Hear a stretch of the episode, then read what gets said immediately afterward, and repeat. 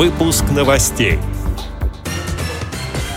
В Крыму прошел фестиваль ВОЗ «Крымская осень-2019». В Мордовии провели рыбалку в темноте. В историческом музее открылась выставка «Трогательная история». Далее об этом подробнее в студии Дарьи Ефремова. Здравствуйте. Крыму прошел 28-й реабилитационный культурно-спортивный образовательный фестиваль ВОЗ «Крымская осень-2019». В село Песчаное Бахчисарайского района на пять дней приехали около 100 человек из 10 местных организаций полуострова. Открытие посетили и высокие гости. Как передают пресс-служба ВОЗ, в их числе заведующая отделом управления по делам инвалидов Министерства труда и социальной защиты республики Евгения Ниженец, а также профессиональный тифлокомментатор Ирина Мульт. Фестивальная программа оказалась богата на новые конкурсы. Впервые среди крымских местных организаций ВОЗ провели состязание «Наша местная самая чудесная». Кубок победителя отправился в Бахчисарай. Еще одна новая награда отправилась в Бахчисарайскую местную организацию ВОЗ. Победительницей конкурса «Супербабушка» стала Светлана Чекалева, состоящая в ней. В интеллектуальной игре «Что, где, когда» сразились 9 команд. Лидером по традиции стала Графская пристань из Севастополя. Также для участников провели квест-игру, где они попробовали себя в роли кладоискателей. Спортивная часть фестиваля состояла из дружеских встреч по шашкам, шахматам и домино и ознакомительных игр по волейболу. Подробный рассказ о фестивале слушайте в программе Кристины Рибухи и Андрея Прошкина в курсе в следующий четверг. В Ордатовском районе Республики Мордовия провели рыбалку в темноте.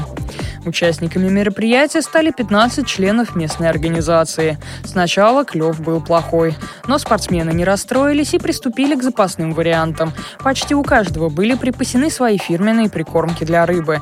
За несколько часов азартной рыбалки удалось выявить победителей в нескольких категориях. Самым удачливым рыболовом оказался Михаил Мунштуков. Самый внушительный улов показала Елена Кусакина, а самую крупную рыбу поймал Евгений Власов. Помимо ловли рыбы, участников ждали викторина на рыбацкую тему и исполнение песен у костра. После завершения соревнований все дружно варили уху. В историческом музее разместили тактильные модели археологических шедевров. Проект «Трогательная история» музей реализовал совместно с благотворительным фондом поддержки слепоглухих соединения. На выставке представили реплики археологических находок, знаковых памятников эпохи Древней Руси и Московского царства. В экспозицию вошли 18 экспонатов. Среди них фигурка древнего шамана из галического клада, античные монеты, барельеф с изображением льва. Также тактильная модель ритонов, сосудов в виде опущенной вниз головы человека или животного. Высота тактильных копий составляет от 20 до 50 сантиметров. Основными материалами стали бронза, искусственный камень и мрамор.